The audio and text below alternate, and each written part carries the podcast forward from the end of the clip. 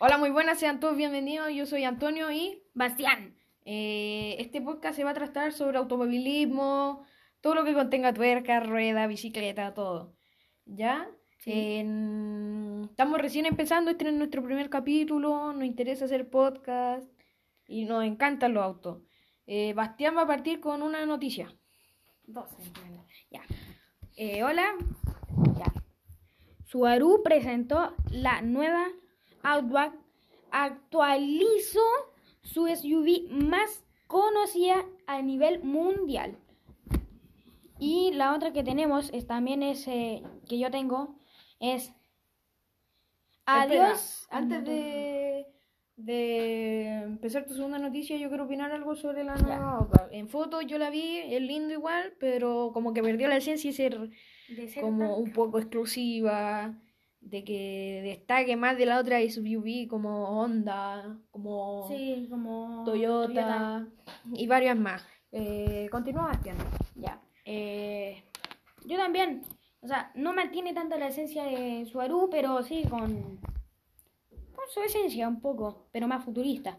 Ya, la otra que tengo es Adiós al motor atmosférico LMR que contiene el Corvette C8 en una bestia biturbo de 1217 caballos.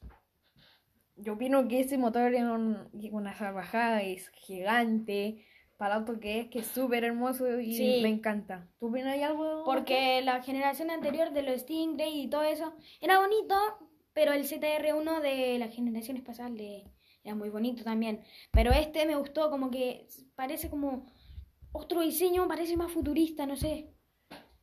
Ya. Y hablando de auto americano y todo eso, eh, el mítico Dodge Viper GTSR, ganador de las 24 horas de Le Mans Mans. en el 2000, vuelve a la vida. Eh, me parece, uh, es que es un icono ese auto, me encanta, es súper lindo, rápido y todo.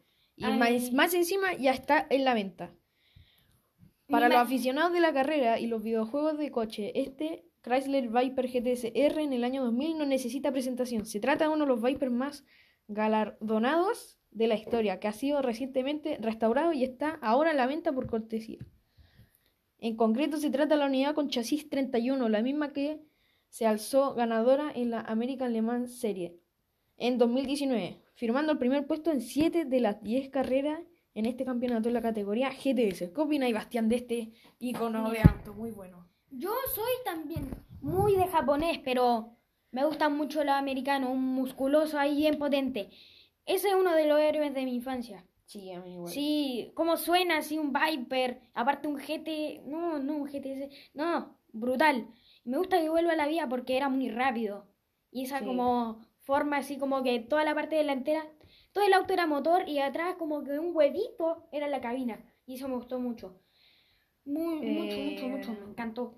También yendo a la parte automovilística, en Fórmula 1, sí. la carrera se corrió, ¿qué día se corrió? Eh, como el, el sábado. El, como el sí, el sábado. Sí, sábado a las 9. Si no me equivoco, fue el sábado a las 9, hora acá en Chile. El ganador fue... Valtteri Botas. Valtteri Botas con el segundo puesto y partiendo en la séptima de la parrilla, Charles, Charles Leclerc. Y su compañero Sebastián Vettel chocó. Chocó fallas de motor en las carreras anteriores. Eh, Max Verstappen, un, un joven súper talentoso, eh, también fue descalificado por pérdidas de energía, si no me equivoco, en su motor. sí, y Eh, también. ah, Hamilton, Hamilton chocó a, chocó a a- Alex Albon y le hicieron una penal- penalización de 5 segundos, porque por lo cual quedó cuarto puesto y en tercer puesto quedó... ¿Quién? eh, eh, es que es muy bueno. Lando Norris. Lando Norris, un joven súper también talentoso junto a Alex Albon, a George Russell, a Pierre Gasly, A Leclerc. a Leclerc, súper talentoso y tu- tuvo una Sí. mala, Comienzo de. un mal comienzo temporada. con un choque con Hamilton. ¿Qué opináis de esta carrera que fue en Austria que fue súper buena? Sí. Yo no la alcancé a ver, me levanté un poquito más tarde. Pero vi repeticiones y hermosa, hermosa. Amo la Fórmula 1. Pero, uff, uff, duro, Fue duro. bueno, bueno, bueno, bueno, bueno. Eh, también en...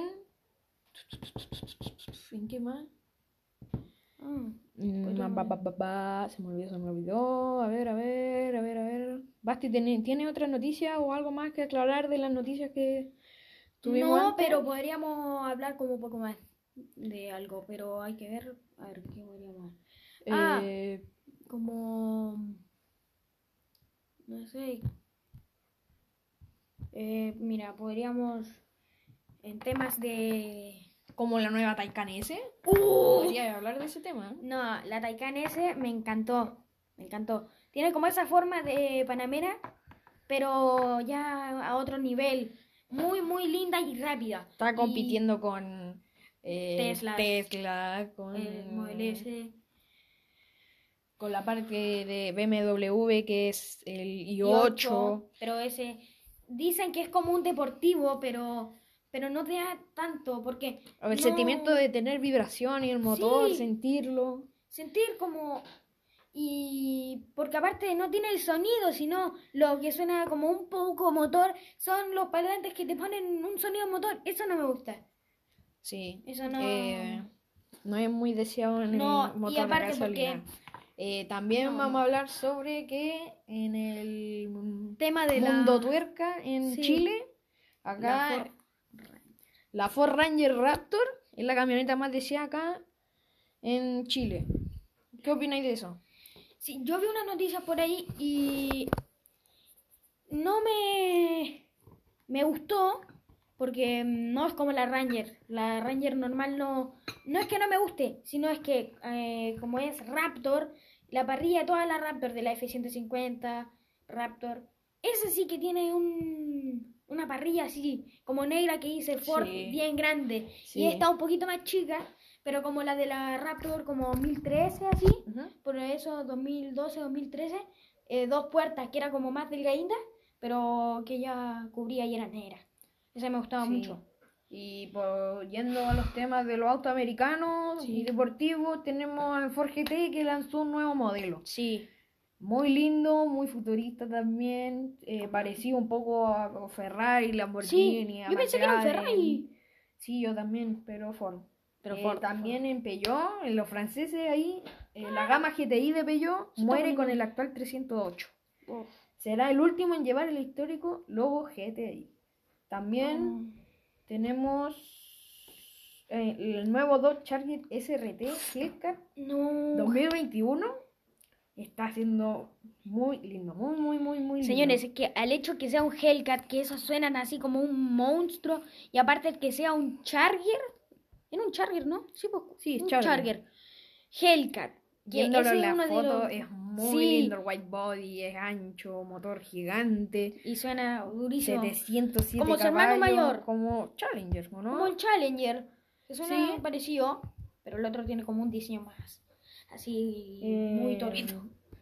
Y hablando de auto eléctrico, Tesla se vino muy fuerte con los nuevos modelos y ahora está haciendo un boom en nivel europeo y en Asia también. Pero un punto, mira, se está poniendo las pilas para también competir con el Porsche, que ya estamos Sí, con, con el Taycan, porque Tai- Sí. Porsche no se queda atrás con eso. Porsche ya está viniendo con mucha energía, con mucho, con mucha fuerza a comer el mercado eléctrico y híbrido. No, híbrido no sé, pero eléctrico sí. Sí, ese fue. También vamos a hablar sobre la Fórmula E, cómo funcionan y cómo se cargan los autos eh, De la Fórmula E. de la Fórmula. E, en teoría. Eh, Mm, hay que Sirve como un laboratorio de prueba para los fabricantes de automóviles, proveedores o cual- de cualquier empresa involucrada en la industria movili- movilidad eléctrica. Este campeonato surgió en 2014. Ha aportado un conocimiento inigualable sobre el comportamiento de los automóviles eléctricos en diferentes escenarios, condiciones climáticas y altas velocidades, en, en el demandante entorno de la máxima competición.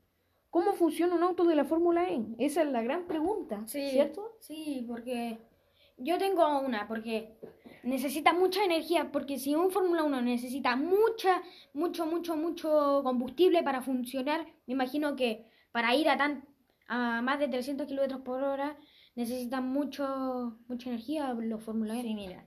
Escuchen bien. Para su funcionamiento, los autos de la Fórmula E equipan baterías de 800 voltios Ufale. y 52 kilowatts de capacidad diseñadas y fabricadas por McLaren Technologies.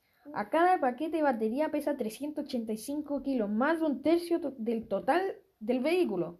Y son el componente clave en la evolución de los monoplazas, por ende del campeonato. Ah, Hasta la llegada del chasis actual, el Generación 2, que se introdujo Sí. en la temporada 2018-2019. mm, Las baterías tendrían una capacidad de 28 kilowatts, eh, por lo que prácticamente se ha, ha doblado su capacidad después de cuatro años de evolución. Además de aumentar potencia del motor y de las prestaciones de los monoplazas de la Fórmula E, la llegada de las nuevas baterías han permitido que se puedan disputar carreras completas de 45 minutos, escuchen bien, Harto. 45 minutos, sin que los pilotos tengan que pasar por los pits para realizar un cambio de auto, como sucedía en las cuatro primeras temporadas. Sí, yo me acuerdo haber visto la primera, sí. creo que la primera temporada, primera, segunda, no me Yo acuerdo, como entre la segunda y tercera, por ahí.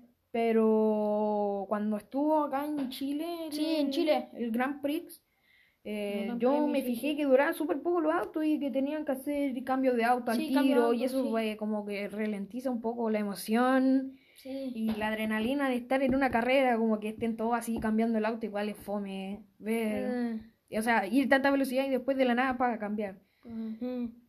Eh, ¿qué más? Ah, eso sí, la labor del piloto es clave para administrar energía disponible y poder alcanzar la meta cada carrera, manejando al máximo todo el tiempo, exprimiendo los 200 kilowatts, 280, se equiva- eso equivale a 270 HP que el monoplaza podría entregar en carrera. 250 kilowatts, 30 335 HP en clasificación. Oye, oye, oye. Podría colocarse en cabeza y distanciarse del resto de rivales. ¿Qué opinas? Mira, es que dijiste que tenía 200 y tanto HP, ¿no? Ya, eso Correcto. desplaza porque porque un auto muy pesado con esa potencia no creo que sea muy rápido. El hecho de que esté muy liviano y lo, una de las cosas que más pesan es la batería. Eh, como, sí, sí, sí. Necesita... em, tiene que ser muy liviano. Sí. Porque para tener eso... Por ejemplo, en Fórmula 1 son 700 kilos, Sí. pero el auto tiene 1200 caballos de fuerza. Sí. Entonces, igual es como que asustan un poco esos números de tener tanto HP. Sí. Em, Y en bajo peso. Pura fibra de carbono. Pero la energía de su batería se consumiría, se consumiría antes de cruzar la bandera de cuadros. Asimismo, mientras compite en los estrechos circuitos urbanos de la Fórmula E, el piloto debe tener un ojo puesto en la energía y tratar de ahorrar y recuperar tanta electricidad como sea posible. Sí, ¿Qué de Porque eso? en una acelerada frena y ahí hay unas que se recargan, ¿no? Sí, eh, Sí. batería regenerativa. Siempre pasa eso cuando desaceleras y Sí. cuando frenas. Mm, Por eso se hacen tan en estrecho un poco la, las pistas, ya que cuando frenan, desaceleran Sí. y todo eso pueden ganar más energía. Ponte tú, las de Fórmula 1 pueden ir todo el rato y no regenera nada. porque no regeneran en teoría. No. Por eso son más extensas, tiene más recta y por eso van más rápido. Bueno. Sí, po. Para hacerlo, el piloto debe levantar el pie del acelerador, pero solo al final de la recta, justo antes de la frenada, y accionar una palanca para activar regeneración de batería. Eh, recalquemos que esto se tiene que hacer cuanto de estar concentrado y de no chocar, de ir rápido, de pensar O la estrategia que tenían planeada toda la semana para planear que fuera una buena Sí, carrera. en la Fórmula 1 ya he visto que tiene que apretar muchísimos botones cada minuto y, eh, como dijiste, a tener el ojo de no chocar y todo eso a 300 kilómetros por hora es mucho y en la Fórmula E debe ser parecido o peor. Sí. Eh, de- Hablemos de NASCAR, ¿o no? Sí, ¿Te interesa? Sí, NASCAR. NASCAR, algo americano, así. Sí, ya. ¿Por qué NASCAR finalmente ha vetado las banderas confederadas en su carrera? La NASCAR ha dado a conocer que queda prohibida la exhibición de, de la bandera confederada en todas las carreras, en eventos y propiedades de la categoría. Tras la petición de Bubba Wallace, el único piloto afroamericano de NASCAR se retira ah, de propone retirar la bandera confederada de las tribunas por ser considerada racista. El comité de National As- Association for Stock Car Auto Racing decidió su prohibición. La presencia de la bandera confederada en, en los eventos de NASCAR va en contra de nuestro compromiso y proporcionar un ambiente acogedor e inclusivo. ¿Qué te parece esa Eso me parece que es bueno porque Es bueno, me gustó. me encanta, porque el racismo en esta época ha sido muy, muy duro en casi todo el mundo. Y antes también era mucho. Y me gusta mucho que cada vez sea menos. Bueno, con esta noticia podríamos dar por finalizado nuestro primer capítulo Sí. del podcast. Eh, nos encantaría subir más, más Sí, y más, más, más, más. noticias, más interesantes, más novedades, lo urgente y todo eso. Sí. Eh, pero para partir yo sentí que estuvo bien, un Sí, poco improvisado para hacer la verdad porque recién hace cuánto, 20 minutos instalamos la aplicación. Pero. No, Bueno, eh, mucho. Espero que tenga apoyo este capítulo. Sí. Igual nos gusta hacer este, esto, Sí, nos gusta como... los autos, las tuercas, novedades, Sí. automovilismo, todas esas cosas. Sí. Así que bueno, yo me despido y Bastián. Adiós amigos.